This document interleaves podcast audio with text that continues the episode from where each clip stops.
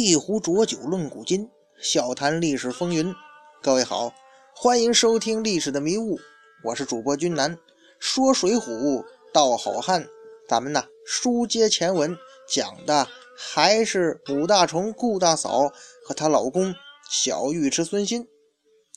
上一回啊，咱们说到孙新呢，面对为了营救这个被抓起来的谢珍、谢宝，制定了一个详细的计划。那么。既然已经定下营救方案，那咱就开始实施吧。可是这个时候遇到一个小小难题呀。对于孙鑫来说吧，只是一个小小的难题，那就是如何撕破脸拉自己哥哥孙立下水。这件事不好办呢，处理不好就是兄弟反目、刀枪相见的困局啊。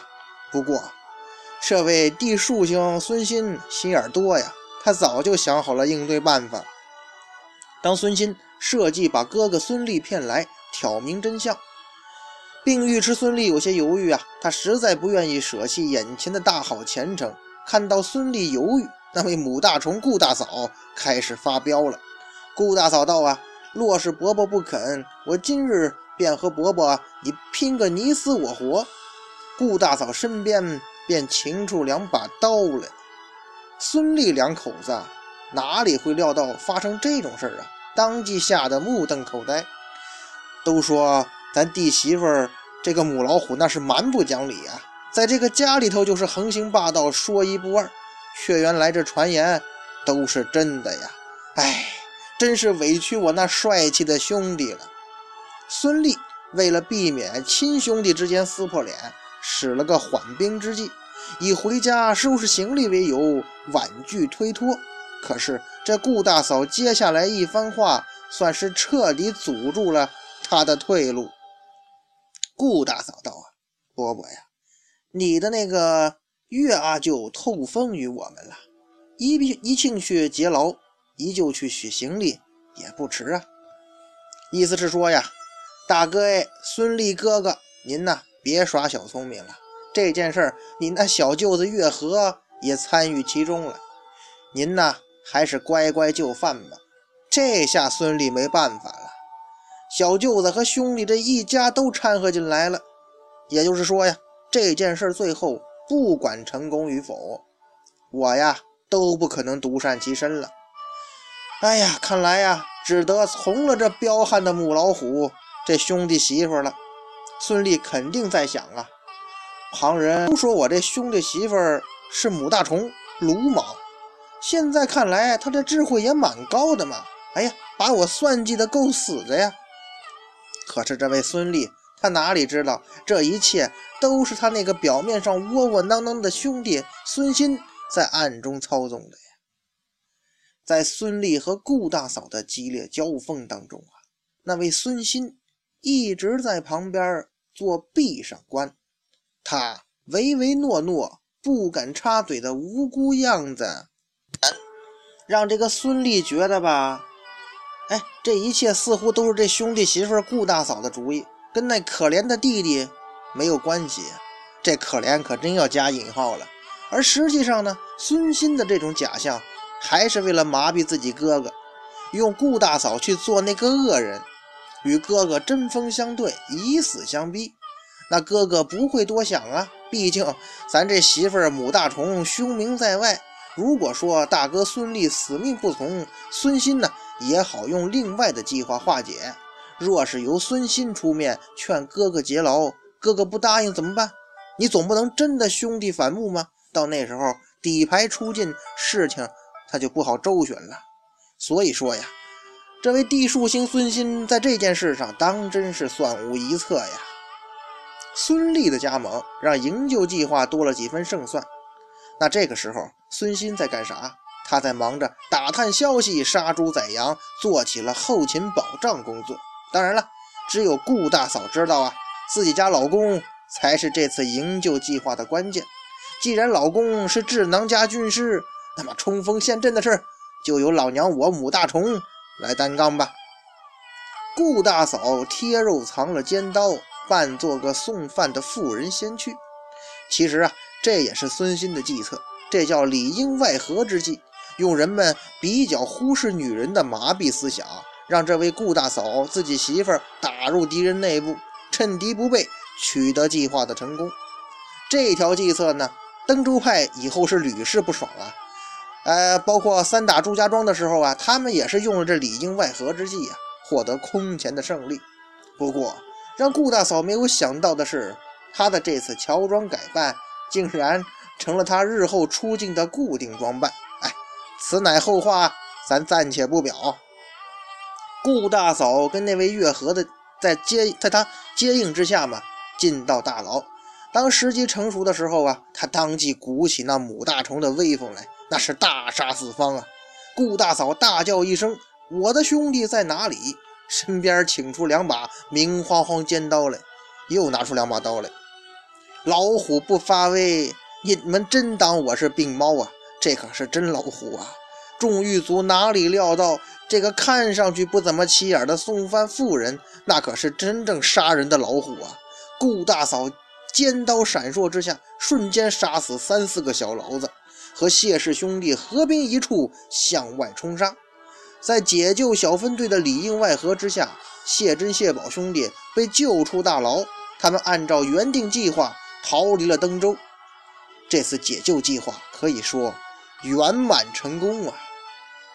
在这次惊心动魄的解救行动当中，顾大嫂和孙鑫算得上义薄云天、肝胆相照啊！毕竟他们为了救谢氏兄弟。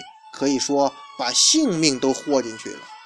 咱们看似他们救人呢，好像很轻松，其实啊，就像咱们分析的，这是一次很危险的举动。一旦说这行动受阻了，被官兵围住了，这帮人那可都会丧命啊。所以说呀，单从这件事上来说，这夫妻二人那可是不折不扣的好汉行为啊。这时候呢，孙氏兄弟就带领一众人逃离了登州，一路上是胆战心惊，好不容易来到梁山脚下，见到那位石将军石勇，却得到一个不好的消息。啊，石勇说呀，杨林和邓飞啊都被祝家庄擒住了，而自己呢，也只是一个负责开店的小头领，在梁山之上那是人微言轻啊，对于他们是否会被梁山坡所接纳，实在不敢保证。就在登州众人进退两难之际呢，孙立倒是献了一计呀，那就是他们要到祝家庄去卧底，里应外合，趁机攻破祝家庄。宋江呢，这时候正在为祝家庄战事焦灼闹心，听说了有如此妙计，又有这么现成的卧底人员，心中大喜呀，当即批准了他们的行动计划。登州众人当即调整行程，赶赴祝家庄做了卧底，伺机行动。在祝家庄里啊，由于阮廷玉的原因呢，登州众人没有被怀疑，潜伏计划得以顺利实施。顾大嫂呢，由于是女人嘛，就被安排到祝家庄的后宅，跟女眷们住在一起。孙鑫呢，则跟随在孙俪身边。当梁山坡后来发动总攻的时候，孙鑫负责插旗号，给梁山坡的队伍指明进攻路径，而顾大嫂则杀进了祝家庄的内宅，把女眷们全部屠杀了。当这位顾大嫂向祝家庄的妇女们挥舞屠刀的时候，她就和正常人渐行渐远了，快速地融入到那杀人恶魔的行列中了。在顾大嫂杀这些妇人的时候，她的心里。有些许的怜悯吗？我想啊，他是不会有怜悯这样的情绪的，因为当时他们已经没有后路了，他们别无选择。如果不是形势所逼，他们愿意到祝家庄做卧底吗？不是没办法吗？为了活命，那就不能再有同情啊、怜悯这样的妇人之人了。而顾大嫂。就是用祝家庄这些人的人头做了上梁山的投名状。登州众人配合梁山主力里应外合，打破了祝家庄，立了大功，那也就顺利加入了梁山。上了梁山呢，由于顾大嫂有装扮那种贫苦老太婆的工作经验，她在后来啊多次利用这个身份外出工作。在东平府的大牢里救那个史进，在火烧高俅船厂的现场，那都活跃着这位顾大嫂的身影啊。而孙鑫呢，继续他一贯的低调作风，自甘于做自己老婆的副手，暗地里呢，继续为这登州派的前途不断的谋划呀。这孙鑫夫妇在梁山之上啊，倒是并没有得到重用。天长日久，那位心机颇重的孙欣自然发现一个不好的现象，就是老大宋江一直在打压这登州派。孙欣知道啊，他们这伙人虽然说逃脱了朝廷的追杀，却并没有脱离危险。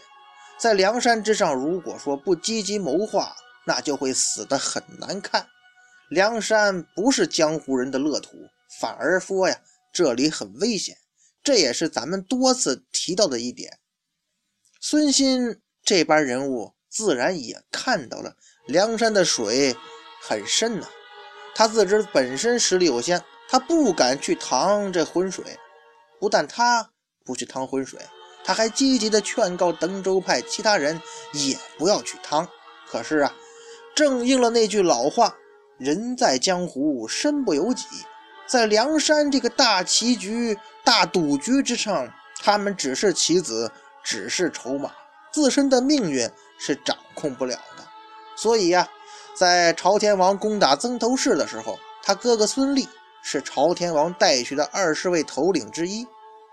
这是很严重的事情啊，真的很严重，严重到已经威胁到他们的自身性命，而且。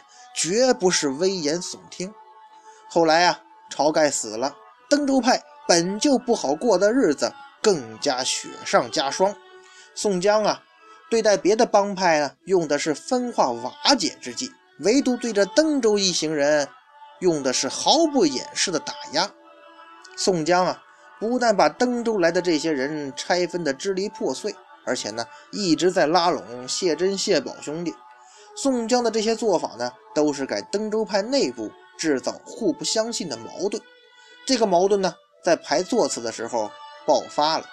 登州派里边的小弟谢珍、谢宝居然进了天罡星的行列，而登州派的老大孙立却进了地煞星的行列。哎呀，宋老大有这么办事的吗？有这么安排的吗？这老天爷也太不公平了！这不明摆着欺负人吗？摆明了就是欺负你孙立呀！面对这种情况，登州派该如何面对呢？作为登州派的智囊，这地术星孙鑫又该如何接招呢？这位孙鑫呐，很聪明的选择了韬光养晦之计。那我不跟你宋老大争表面上的荣誉，你想怎么折腾你就怎么折腾。你老大嘛，我们不接招，完全听你的安排，让你呀。出拳无力，不给你借题发挥的机会。那句话叫“你强任你强，明月照山岗”嘛，就这感觉。这说明这孙兴的政治智商也很高啊。在梁山坡中啊，这宋江一派那是独大的，执政党是吧？和他争一时长短，你绝对是愚蠢的。所以登州派还是选择沉默吧，选择忍受吧，选择了三不主义：不反抗，不介意，不牢骚。登州派的低调和乖巧听话，让宋江宋老大倒是很意外呀。哎，这不应该是江湖人的正常反应啊！在江湖之上，盛传着千古不变的格言呢：不争馒头争口气呀。在江湖上，什么最重要啊？那就是面子。没了面子，您还在江湖上混啥呀？这么明显的欺负你们都能够忍，可见这个登州派不简单呐。想当年。韩信也是受了胯下之辱，那才有了后来名扬四海的淮阴侯啊。所以说呀，还真不能小瞧这伙登州派。对有智谋且能隐忍的人，那位宋老大怎会等闲视之啊？在接下来的日子里，宋江使出第二招，他把登州派的另一个成员，那个铁轿子月河拉拢到自己身边。月河呢也很上道，很快成为宋老大的红人。于是登州派的力量又进一步被削弱了。在宋江窃喜削弱登州派的时候，却不知也正中了这登州派的计呀。登州派正好利用这月河，向宋老大表明，咱登州派呀，真心服从大哥您的安排，不会脱离宋江的领导的。事实证明啊，登州派其实也就是孙新的战略思想，那是完全正确的。这时候大家想想那首定场诗啊，孙新的定场诗，那叫什么？为什么说他是胸藏鸿鹄志？这可不是一般的小人物有的呀。由于平时啊，孙新夫妇积极地参与到梁山的建设大业中来，对于宋江的安排和支配毫无怨言。宋江呢，就逐渐忽略了对这对夫妇俩的关注。毕竟啊，宋老大该关心的事情实在太多了，哪有多余的精力关注你这登州派呀？关注孙新和顾大嫂，你这两个小小的地煞星啊！可当征方腊到后期的时候，宋江猛然发现。自己错了，他严重的低估了这个孙新。在宋头领征方腊的时候呢，战况之惨烈超乎人们的想象啊！在之前战无不胜的梁山军团经受了重大挫折，虽然说最终打败了方腊集团，但梁山也损失了三分之二的头领啊，可谓是惨胜。宋江头领在整理剩余的头领的时候呢，哎，愕然发现。咱梁山旧有的帮派几乎是死伤殆尽呢，就是自己的嫡系们也是三去其二，只有那登州派几乎没什么损失啊。谢珍、谢宝兄弟呢，虽然说也死了，但是他们其实已经脱离了登州派。至于那位邹渊的死，则是一个意外。哎，怎么会这样？怎么会这样呢？老天爷不会给宋老大理清头绪的机会了。登州派。已经完全脱离他的控制了，脱离了梁山坡的体制，重新回到正常的社会，重获了自由。宋江，你再也影响不到我们了。到这时，宋老大才发现，哦，原以为这孙立是登州派的主心骨，原来这个孙新才是啊！哎呀，骗得俺宋江好苦啊！回到朝廷的体制之后啊，朝廷。授这个孙新呢为武义郎，据说呢可以诸路都统领，管军管民，省院听调。作为硕果仅存的女将顾大嫂，则被封授为东原县君。其实对于朝廷的封赏啊，孙新两口子吧也没放到心上。而且呢，咱们想啊，以这个孙新这种人的政治智商，他岂会看不出朝廷的封赏只不过是香喷喷的？带毒的诱饵罢了，这样的官呢，你做不做无所谓。只是啊，他们当初杀出登州时的那些人，有的已经永远回不来了。就是他们活着的人，在受尽挫折、吃尽苦头之后，又从起点回到原点，也也不禁让人感叹世事无常啊。好了。孙鑫和顾大嫂他们两口子的故事也讲完了，那么进入咱们固定环节，说水浒道好汉了。在《水浒传》一百零八将里头啊，孙新两口子的戏份不算多，但是在七十二煞弟兄中啊，他们的戏份算是多的。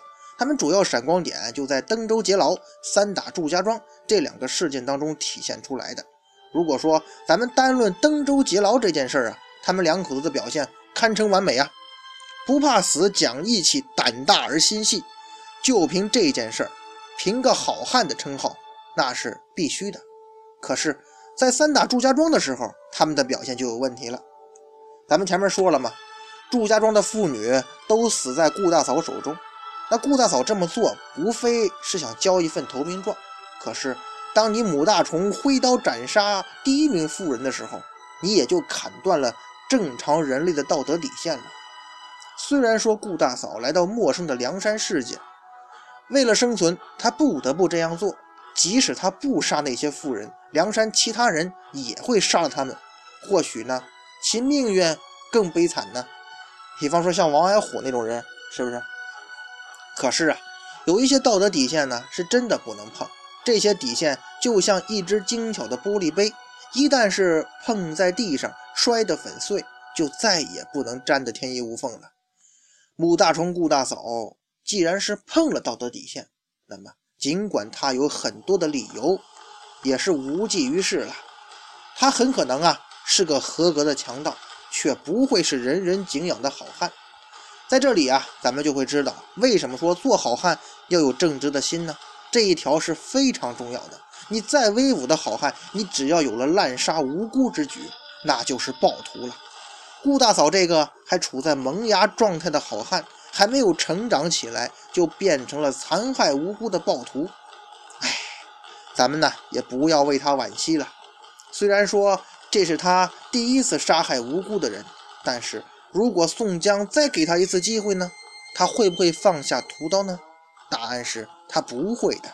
他还是会义无反顾地去做的，所以说呀，道德底线不能碰，碰了第一次就会碰第二次、第三次、第一万次。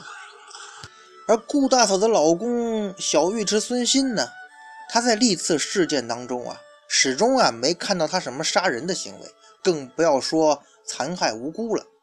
在登州劫牢的时候啊，孙氏兄弟在牢门旁接应。并没有参与到牢内血战，而毛家那个毛太公的灭门惨案，他也没有参加。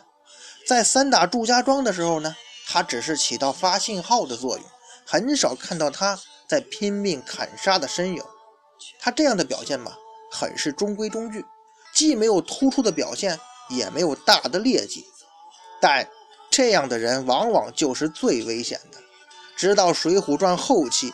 梁山泊与方腊大战，那厮杀接近尾声的时候，咱们才真正认清了这位孙新的真实面目。在征方腊的残酷战争中，这个武功算不上顶尖的孙新，竟然安然无恙地活了下来。这件事不奇怪吗？虽然说其他地煞星也有活下来的例子，但是孙新的情况跟他们不一样啊。尽管孙兴在大军的裹挟之下也上阵厮杀，但他一直在哥哥孙立的庇护之下，基本没有遇到致命的危险。孙兴的活命啊，可能是因为他知道了一些朝廷的秘密。至于这个秘密嘛，咱们会在后文书详细说。也许是这些秘密让孙兴产生了很多想法，这些想法就是远离危险。保命要紧，在别的兄弟都拼命厮杀的时候，心眼多的孙兴只想着保命、溜边儿、躲避危险。说真的，你这算哪家子英雄好汉的作为呀？孙鑫这个人呐，哎，地数星嘛，心术太多，心机太深，也太善于算计了。当然了，咱并不是说。这有什么不好？都是人，人之常情，谁不想活命啊？但是做人吧，你要是一味的算计，就表明啊，你心中的欲望太多，欲望多了，你就会怕死，这样又怎么能够算得上好汉呢？好汉不能有太多私心呐，要不说好汉实在难做呢。从这夫妇二人的身上可以看出啊。想做英雄好汉，那是真不容易啊！所以说呀，英雄好汉不是人人都能做的，也不是遍地都是的。既然如此啊，咱们还是静下心来，接着开继续我们的寻找英雄好汉之旅吧。